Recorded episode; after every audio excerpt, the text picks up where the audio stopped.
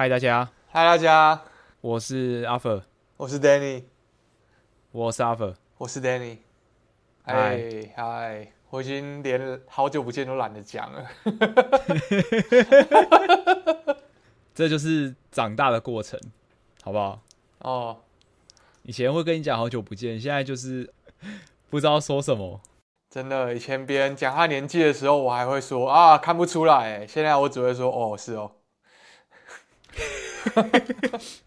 你会跟谁讲看不出来啊？任何人只要不熟的，我都会讲哇，真的假的？看不出来哎。那现在同事之间，你也会说哦，是哦？我不会，我会说 You look fucking old。认真。看看哪边的人吧。如果是俄罗斯人或是什么比较比较你要熟的，就会这样讲。哦，或者 You are shrinking。我觉得你在缩小中。但好像很少，哎，我好像很很久很久没有在职场上接触到年的那个主题了。我觉得年纪一直都是一个很难掌握的主题。这边还好，因为年纪这个主题有趣，是因为我们的人种每个人都不一样，所以大家老的速度也不太一样。嗯嗯嗯嗯嗯，哦，了解。老的最慢的应该还是牙医吧？可能吧，我不知道。但我觉得可能不是老的比较慢，他们看不出来而已。嗯，毛发比较旺盛，所以看起来就容易比较显老一点。我觉得可能是这样，这是我的感想。OK，不，没有任何科学的根据，就是我的观察而已。我有时候看到那个欧美的高中生，感觉他们都二十几岁，就是会觉得哦，他们看起来真的很很蛮早熟的。后来会越来越差不多吧，我的感想。要不后来越来越差不多，要不就是我都看习惯了，所以就比较觉得没什么。嗯嗯嗯，没有。我想问，我们公司好像跟我岁数差不多的外国人，好像都，好像也不能单纯这样比哦，因为有些人就是比较比较显老一点，但是他可能六十几岁还是长那个样子，先老起来放，好像跟人种没什么关系，就是个体上的差异而已。对啊，对啊，台湾也台湾应该也有很多人是这样子。就是他们老起来放。我觉得一个例子是吴宗宪吧，我觉得他三十岁跟六十岁长得基本上是一样。你举的例子蛮特别的。先说我不喜欢他，但但我觉得他还有 NONO 也差不多吧，康康也差不多，就那一群人。哦，对啊，我觉得还有那个啊，费玉清。对对对对，但他不是长得很老啊，就是我从小时候看到他，现在都长得一模一样，我觉得超屌的。我应该说他有一个经典的造型。然后他就停在那里了。对对对对对对，那个经典的服装，哦，跟那个经典的发型完全没有变化。哇，刚他六十七岁了，天哪！你说小哥哦，哦，好蛮屌的，他比吴宗宪大的感觉哦。吴宗宪应该没有老。吴宗宪六十六，我不知道六十吗？那也是大不少哎。那你去葡萄牙怎么样？有没有什么可以分享？有，我觉得非常好玩，好胜。好省哦！吃的东西价钱感觉跟台湾没有差很多哎，还是我不知道。总总之就是你你买东西不需要看价钱那种。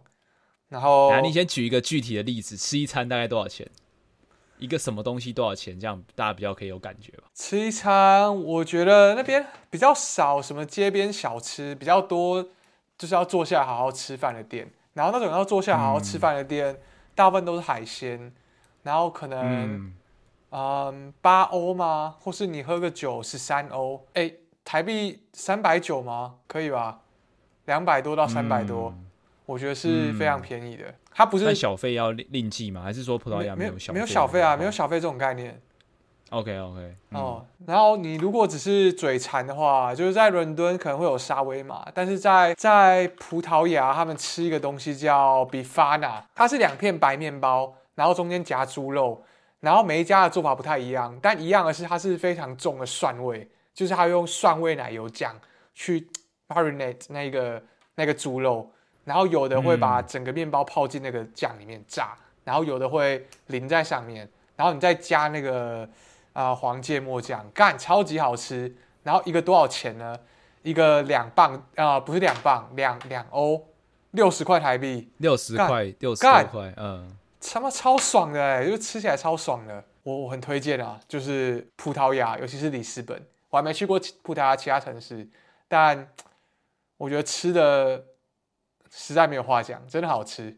然后鱼肉也是，然后章鱼很新鲜，就是他们很喜欢吃章鱼，然后还有沙丁鱼，应该说他们的罐头也是各式各样，嗯，就是他们有专门卖鱼罐头的店，然后他们还有为了沙丁鱼举办一个节日，就是他们有沙丁鱼嘉年华，就是大家会在街上，嗯 那嘉年华确切是要干嘛？呃，庆祝沙丁鱼嘛，我不知道他们在街上吃沙丁鱼，然后会摆很多跟沙丁鱼有关的东西。OK OK OK，然后这边的沙丁鱼是那种稍微大只一点点的，就是肉很多，很爽，只能说很爽。还有啥？我想一下。啊，葡式蛋挞，葡式蛋挞，哈，干！我不知道该如何形容，真的太好吃了。我觉得没有没有到过葡萄牙，真的不要说你吃过葡式蛋挞。干，肯德基的那个是好吃，我不会因为吃过就觉得肯德基是垃圾，我觉得肯德基的已经很好吃了。但是我觉得葡萄牙那是另一个等级，就是它的那个那个酥酥皮之酥，还有里面的那个卡士达酱，就每一家各有千秋。就是有一家就是始祖始祖的那一家，就是始祖，啊就是世界上第一个创造出这个嗯 p a s t e l t a 就是啊、呃葡式蛋挞的的地方。你知道，他其其实是一个僧人，一个修道院的僧人，然后为了募款，啊然后所以食谱卖给卖给了某一个甜点师嘛。然后那个甜点师后来出去开一家店，然后那就是所有葡式蛋挞的起始店。然后那家起始店它的那个蛋挞干好多，我不知道怎么做到了，有点太多层了。就是它那么小一个，但里面却那么多层。然后它它不是那种很脆的感觉，它是你真的像有点像在吃面包。然后它的嗯卡士达酱没有那么多，它不会大爆浆，但是那个香气你就觉得哇，我操，这个这个也太好吃了吧！有然后你怎么讲？会有人说它过誉，因为它的它的 pastry 它的那个酥皮太太多了。但是我觉得，我觉得就算你不喜欢它，你还是要去体验一下，因为那就是你知道这个东西诞生在这世界上可能最初始的样子。他说他从诞生下来，他他没有变过食谱，然后他就是。OK，就是长那个样子。然后还有另一家是一个在里斯，至少在里斯本到处都是一个叫牵手牌的，我忘记名字叫什么，我之后再附上好了。就是它，它跟那个起始牌就不一样，它的 pastry 薄了很多，但它是脆的。嗯，然后但是里面的那个卡士达酱是你稍微咬一下就整个爆出来了，哇，那个也是很爽，我觉得是不一样的爽感。我觉得如果喜欢喜欢蛋挞的人，真的不能错过葡萄牙。哇塞，所以所以所以他们那个那个葡式蛋挞是有一个大家公认的创始店哦，这还蛮屌的哎、对啊，对啊，对啊。这还蛮屌的哦。那会需要排队排很久吗？我觉得不会，但我我想我是平日，我是平日去排的，我我玩的时间都是平日，所以其实不准。嗯当然通。通常大概十五分钟内就会排得到。哦，然后它是一个一个卖吗？就我一颗葡式蛋挞这样。它可以，你可以买只买一颗，因为那个很像是有点像台湾的咸水鸡，你知道吗？你可能去，然后随便包一包就这样走，然后然后你可能没没事就吃一下盐酥鸡或咸水鸡，但在葡萄牙就是没事就去买一下蛋挞，然后就拿着吃这样。所以你可以买一颗、三颗、五颗、六颗、十颗、十二颗都可以，就不一定要买一整盒，你可以买一颗的，这很正常。OK OK OK OK。哇，干，感觉超饿，听着超饿。但食物之外，我觉得刚刚有个重点就是历史啊。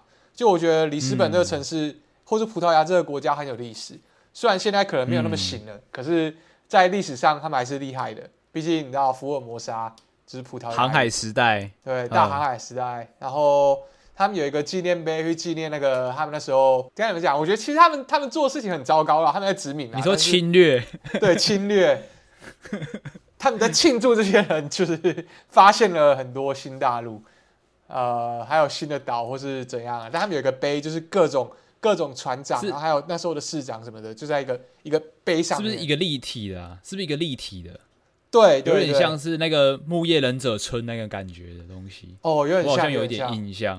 哦然后建在港建在海边，对不对？。对，就是在海边，所以很酷。然后我知道是什么，嗯，那一个东西，那个东西就在普斯蛋挞创始店的附近，哦，他们是在同那是闹个地铁站。区吗？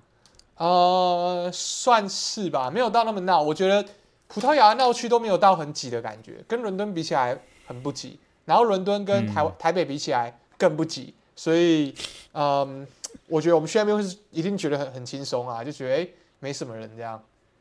OK OK OK，然后还有一个更酷的是，他们有一个河，就是里斯本有一个河叫 Tejo，应该是 Tejo 吧，就是它是一条超巨大的河，你有时候就不知道它到底是河还是海，但它就在市中心的旁边，所以非常非常漂亮。然后有一个广场叫什么？它是一个地方在纪念里斯本以前被外面的人入侵的时候，那个英勇的市长，嗯，保护了这个保护了这个城市，所以他们建了一个嗯广场跟纪念碑在那边。然后很酷的是，那个广场中间的纪念碑最上面是国国王，然后但是纪念碑的那个呃国王的下面是是市长的头像，然后国王并没有戴着皇冠，而是那个皇冠在市长的头上。为什么？为什么呢？其实有理由的，因为那时候那一个国王绕绕跑了，真正保护这个城市的是那个市长，所以他们市民决定把这个荣耀归给市长。很多这种我觉得是有趣的小历史，但你可能是到当地才会听到的。然后、那边的人都讲，那边的英文都很好，所以我觉得去那边旅游基本上是没有什么语言障碍的。还有一点就是，因为这个城市历史很悠久，所以到处都有那种 city tour，所以、嗯嗯嗯嗯嗯，呃有有些要付钱，有些不用，但我不不确定他们到底要不要付钱，因为我通常是看到一团在那边讲解，我就会凑过去就 blending，就是就是混进去。太客家了吧，太客家了吧。没错，我觉得很爽 啊！但里斯本是一个呃山丘的城市，它在，所以你可以理解到，只要有山丘的地方，其实就有那个战略位置，就像我们高雄的旗后、旗后炮台，他们也有，就是他们嗯在山坡上有很多很多不同的城堡，然后我觉得嗯城堡里面都是博物，都会变成博物馆。然后你在城堡上，因为它是高台，所以你可以俯望整个城市跟那一条很大很像海一样的河。所以该怎么说呢？就是你你一个 要度假元素几乎什么都有了，然后海海滩也是很近。就是如果你那个河没有办法满足你，没有关系，你搭个搭个地铁，嗯，我记得好像三十分钟还是四十分钟就可以到嗯，到观光的海滩，然后是白沙，然后很漂亮。对，所以里斯本推荐啊，而且我还没有，这次还是只是里斯本城市而已。其实我有我有离开这个城市去另一另一个地方玩，就呵，那个地方叫 Sintra，Sintra，Sintra，我不知道怎么怎么该怎么发才对，但它就是一个充满各种古城堡的地方。那一总共有六座城，六座 palace，其实六座宫殿不是城堡。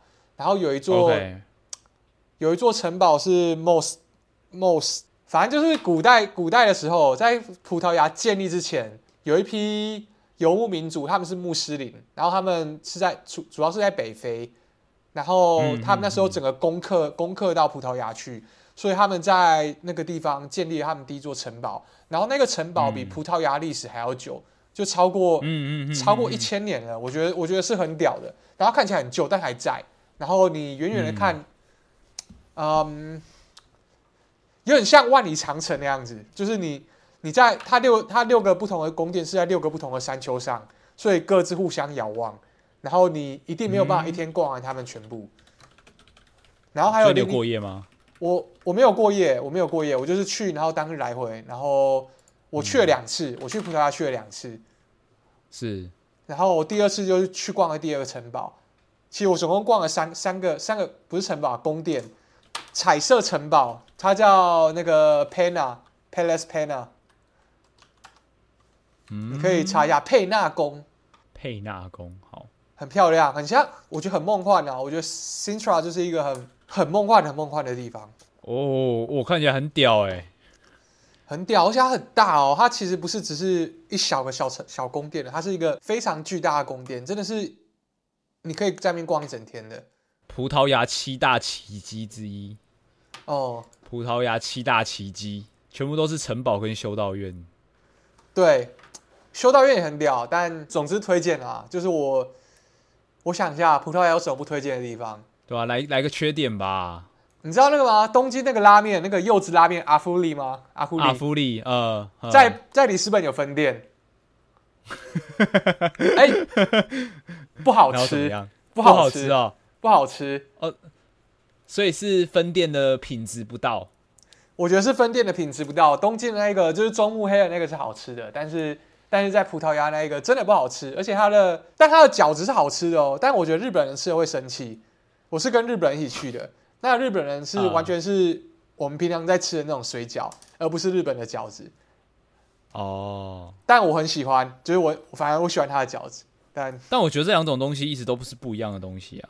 就你不能把那个日式的饺子拿来当我们的煎饺，我觉得吃起来真的就不一样。你不能对它有错误的期望。对，但是如果你到了那边，嗯你对你对它的期待是我们台湾吃的煎饺的话，哦，你会觉得好吃。但如果你哦，但如果你是喜欢吃日式煎饺的人，首先我不知道你发生什么事情了，你怎么会喜欢日式的煎饺？但是他 可能是日本人吧？哦，如果你是日本人的话，那我没话讲。但是但是台湾人的话，嗯，哦哇，你真的是你会觉得，我觉得日本会没办法没办法习惯那边的煎饺，但是台湾人你会喜欢那个饺子，而且甚至是比我比我在伦敦买到那种就是在 China Town 买到的饺子还要倒地，就是皮够厚，然后肉肉够多那种饺子，我就知道那日本人吃到有多生气。但是我我自己是很很享唯一享受就是那个饺子啊，但拉面真的不好吃，OK，这是我唯一、欸但我们之前有一次去福冈吃的那个，你我也觉得蛮好吃啊。那个算是是饺子吗？还是那个不算？哦，那个是铁铁锅饺子吗？就是日铁锅饺子，对啊，很有名的铁锅饺子，我觉得那个好吃。那个其实还是日式饺子，只是他把它料理的方式升华了，我觉得。而且那那是一家我觉，得那个挺赞的，嗯，而且那个是一家怎么讲万中选一的店诶，就是他，万中选一，煎饺代表队 我觉得他是我我唯一在日本吃过我喜欢的饺子。啊啊，哦，我好像唯一有印象也是这个，剩下好像就觉得是可以吃的啦，我不会觉得很很不不好吃或怎么样，但我会觉得那是跟台湾饺子是不一样的东西。对，你会觉得怎么讲？我我的评价那个基准点是八方云集。如果八方云集可以吊打这个饺子的话，我就不喜欢。但我觉得基本上在日本吃到的饺子，我都觉得八方云集吊打，除了那个铁锅饺子，因为我觉得它太特别蛮哦，蛮公允的，蛮公允的。对嗯嗯，大概就这样吧，跟大家推荐一下里斯本葡萄牙里斯本。上次我推荐，这次确认了我的推荐是正确的。行行行，我觉得非常可以。哦，那你呢？的哦，普斯蛋挞，嗯，我吗？我好像距离上次录音到现在，又去了一次嘉义，然后跟台南。哦，台南我觉得不需要再推荐了，锦上添花，对不对？哦，然后嘉义的话，这一次比较不一样，这一次一直在吃火鸡肉饭。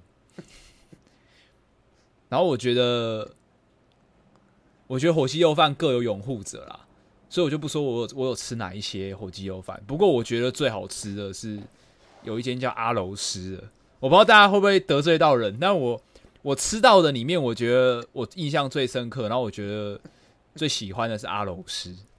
对，哦有一间阿楼斯的楼梯的楼，然后就觉得很棒，就觉得符合我那个心目中就是就是好吃的小吃店要有的要素。第一个就是要很多那种小菜嘛，就是有一些、嗯，呃猪的内脏啊，或是一些呃烫青菜啊，然后还有它的味噌汤，对，还有味噌汤，然后它的味噌汤是那种台式味噌汤，是里面是那种呃有点像是台北吃凉面会吃到那种味增汤，加柴鱼。嘿嘿嘿嘿嘿，对，然后豆腐这种白豆腐那种，哦，然后比较有弹性的，不像不像日式的味噌汤的豆腐比较软。我不知道、哦我不知道他们的豆腐要怎么称，但我就觉得台式的味噌汤豆腐比较硬一点，嗯然后有弹性，然后有时候会放贡丸，对哦赞，嗯，然后那个鸡肉饭上面会放一些油葱啊，然后那个鸡油再淋上去，刚好就觉得，哇真的太爽了，好饿。真的口齿留香。然后我觉得很有趣的是那个，就是他们就是我不知道大家有没有那个印象，就是有一些小吃店的点点餐的流程很屌，就是你可能就是直接跟某一个店员讲说你要什么，但是你们可能是七八个人去，然后就点了比如说我五份鸡肉饭，三份三份三个呃三个那个味噌汤，然后两个烫青菜，一个干莲什么之类的，就这种你讲完之后就觉得干这谁记得住？啊？他们就是完全有办法记得住，超级屌的，然后都知道说哪一桌点了什么，哪一桌点了什么，那种人体 POS 系统，然后算账的时候也很特别，他们就会是会一直，他们会看你的那个那个那叫什么，你们的餐盘，然后一直一直加重，比如说什么四个鸡肉饭，呃，一百六，一百六加呃三个烫青菜九十，这样一直往上加，两百五，然后这样一直往上加，他会在你在你面前算给你看，然后说总共多少钱，刚我觉得超有趣。干，我懂，我懂。对，然后我就觉得，就觉得很可以，很可以感受到这个，你知道，就是那个有一种城市原生的那种生命力的感觉，然后我就很喜欢那感觉。对，所以这次去去嘉义就是一直在吃，然后还有一天跑到那个东石去看一个，呃，我我不知道大家有没有看过，哎，你不知道你有没有看过，有一部电影叫做《消失的情人节》。哦，没有，还是我有，我看一下。呃，是一部台湾的电影，刘冠廷演的。哦，菜头，对，菜头，没错。没有哎，怎样？呃，它就是一部在那边，呃，它有蛮多场景是在那边取景的这样子。然后就是一个，那是一个很地特别的地方，因为东石有养科嘛。然后那个地方就是附近有个地地方叫寿岛，就是呃长寿的寿。然后寿岛那边就是因为地层下陷的太严重，所以就是海涨潮的时候，就是你会看到马路被淹没这样子，但是不会淹没到很夸张，就是人还是可以走，可能顶多就是急溪这样子，然后就会形成一个很 很末世的感觉嘛，很末日的感觉，就是呃还是有电线杆，还是有马路，还是有房子，但是涨潮的时候就是他们会抛在海上面这样。哦，对，叫白水湖寿岛，西海岸特有的那种风景，因为就养科嘛，然后加上它那边地层下陷很严重，萧条的美感还蛮特别的。对对对，就大家有机会可以去看一下，对，然后还是挺推荐嘉义的，就玩起来还是觉得很棒，嗯，然后我觉得冬天要，我觉得冬天要来了，冬天去我觉得应该更舒服，因为我觉得台湾夏天越来越热。我觉得有点受不了，就是因为那时候我去台南，然后然后去嘉义的时候，我就是有一两天真的是热到就是怎么喝水，然后汗都没有办法停下来，然后感觉自己快挂，就是一直在在外面晃嘛，就在外面可能去吃饭啊，或者是去呃在街上啊什么的。然后因为我是一个很容易流汗的人，嗯，对，然后就会一直就你会觉得说，因为而且那个天气是真的很热，然后加上台台湾又很潮湿。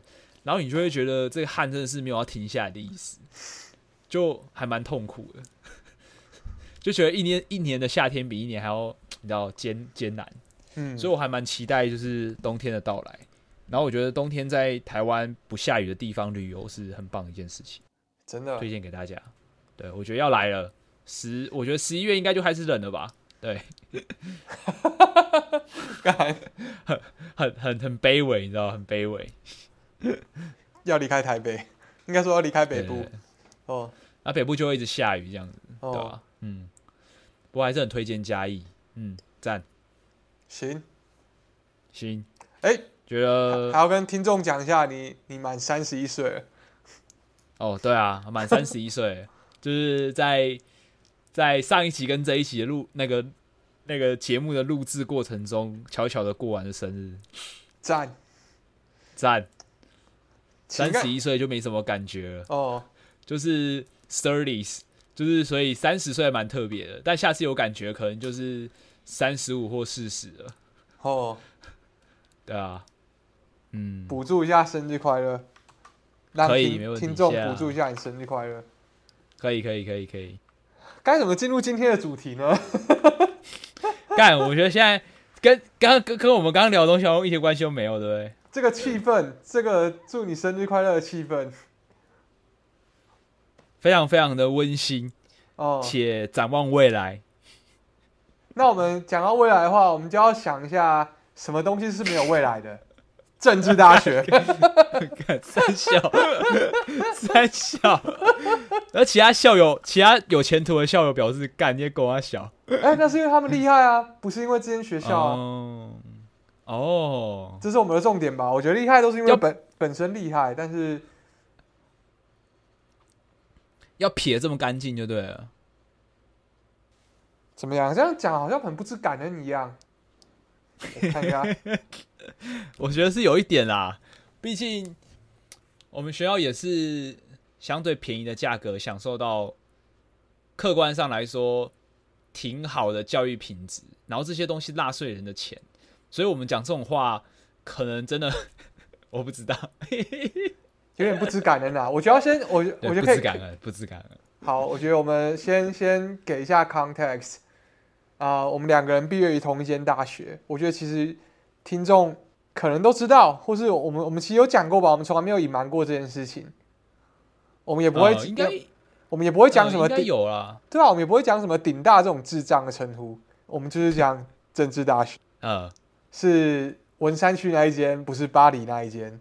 巴黎有一间哦，对啊，你看我们的那个 wiki 上面有写说，位于巴黎的政治大学，请见巴黎政治大学，那在哪里啊？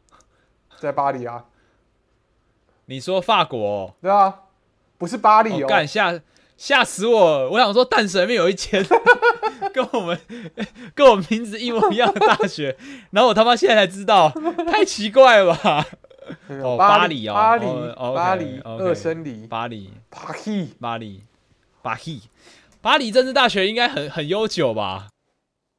是法国的精英名校，哇哦，不敢不敢不敢不敢不敢不敢高攀，叫做巴黎政治学院。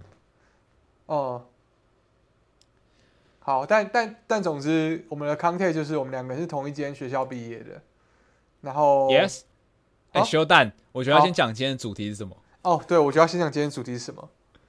这样比较，我想说，你今天是要来特地做一集，然后来来就是痛痛痛骂自己学校，还是怎么样？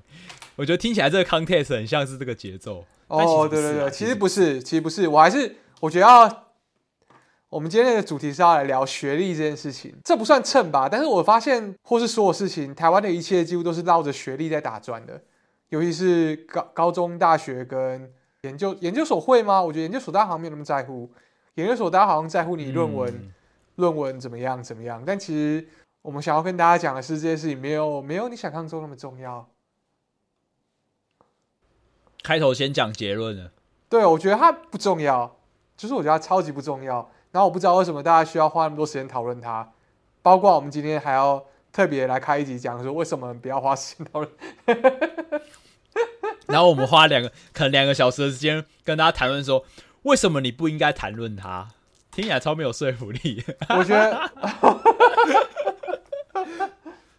应该不是说为什么不应该谈论它，而是我们在看待事情的时候，为什么学历不是一件那么重要的事情。然后我觉得我们站在一个，因为政治大学就是是一间 是一间 这样，我不知道要教你接什么，人文荟萃哦，我不知道帮你接什么、哎，是一间，嗯，是一间在它它不是，我觉得它不算顶尖，但它也它也不差，就是你还是要，你还是享受很多优惠跟特权，但是你要说它好，它真的不好。刚才会不会太太太命了？呃，有一点，应该说它是一间缺点非常明显的学校，嗯，然后它是一间，如果你把你用你用 CP 值来考虑你的分数，或是考虑你人生的投资时间的话，它是一间 CP 值非常低的学校。但它会让你不快乐吗？没有，我其实我在那边的那几年是非常非常快乐的，我也很喜欢这间学校，嗯。我也喜欢我遇到的人，但我对这一个文凭实在是说不出什么好话来。大概是这样吧，所以我觉得我们站在一个不上不下的角度，可以，所以可以可以讨论一下上，也可以讨论一下下，所以我觉得这就是今天的 context 吗？怎么办？我觉得怎么讲都好像对正大很命呢、或者是大家很在意的东西，就是主要这个社会呃评价一个人的一个指标嘛。然后哦。学历，我觉得一直都是台湾人的一个紧箍咒，就是你会看到很多人试图跟你说这些东西不重要，但是跟你说这些不重要的人，其实基本上你会信的话，他们基本上学历都蛮好的，应该都蛮好的，这样才有说服力嘛。就是就是它是一个很矛盾的事情，就是跟你讲不重要的人，基本上都在这个都在这一个关卡里面都是已经破关的人，然后我们跟你讲，我干真的不重要，就真的不重要啊啊！他可能也没有在骗你，他就是真的觉得不重要，但是那是在他的前提之下，他觉得不重要。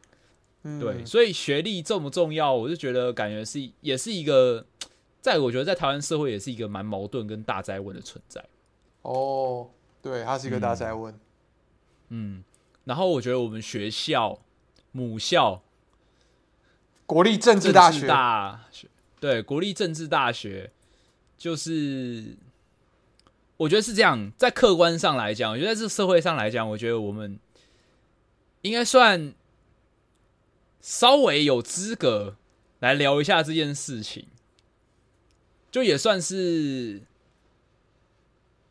在这个游戏里面玩的不算差的一群人，可以这样说。哦，但对是念这间学校的人很少会做自己在这个在这个游戏里面玩的好，这就是一个很很矛盾的现象，也是我觉得学历重不重要的一个体现。就是别人看你可能会觉得你这游戏玩的很不错，但是你从来不这样觉得，你也不是谦虚，或者是觉得很自己觉得很虚伪或怎么样。但可能当年考上的时候会有一点这样觉得。你现在问差不多年纪，然后在这间学校毕业的人啊，我觉得我不知道哎、至少我身边的人，从应该都没有这个想法，就会觉得 哦，就是就是这样啊，就是呃有念大学这样子。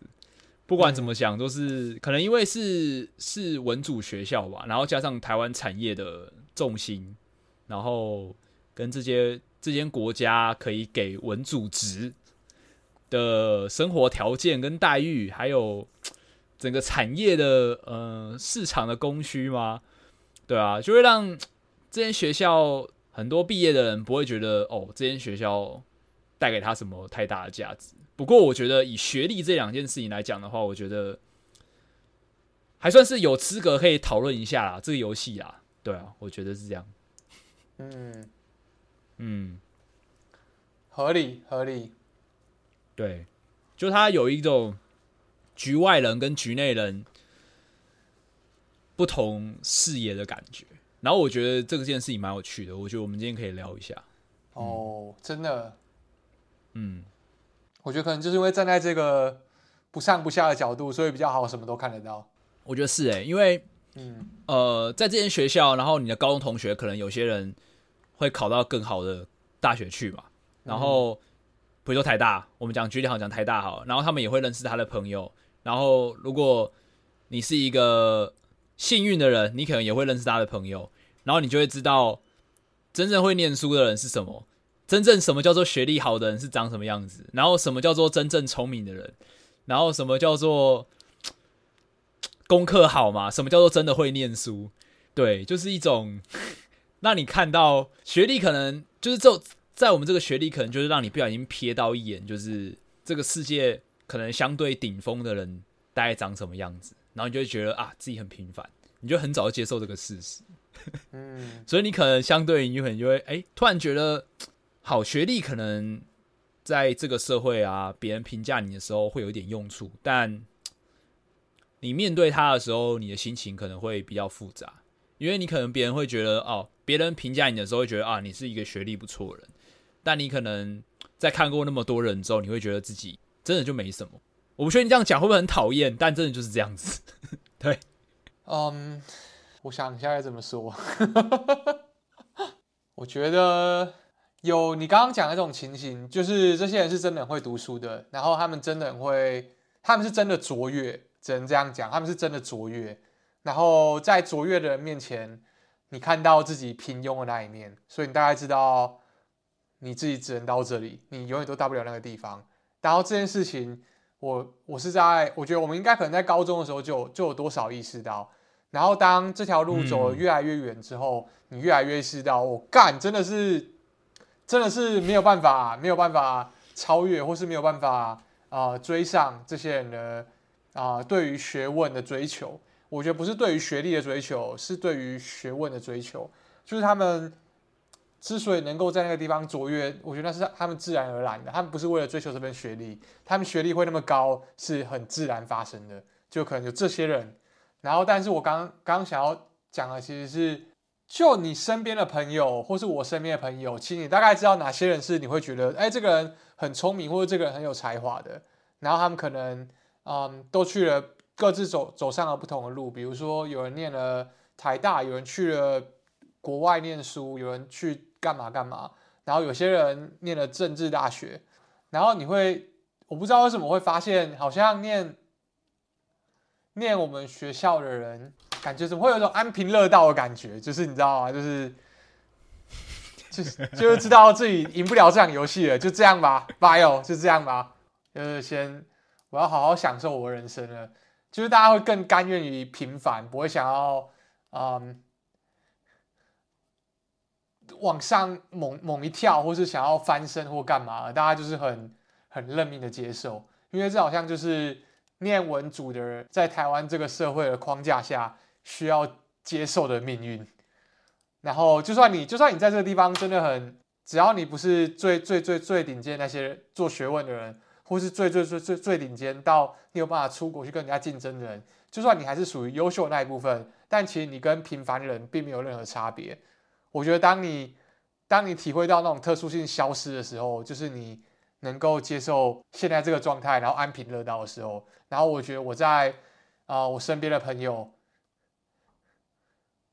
观察到这一点，就是大家会，大家不会那么积极营营。相较于其他我遇到啊，毕业至不同学校人的话，嗯，会会比较，大家会比较 chill。就我不确定这是好事还是不好的事，但大家就是比较看看淡了。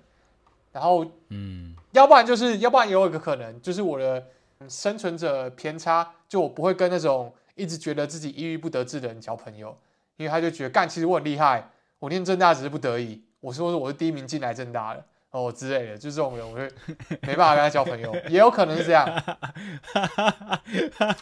嗯嗯嗯，哦，就可能我我我倾向倾向于跟这样的人相处。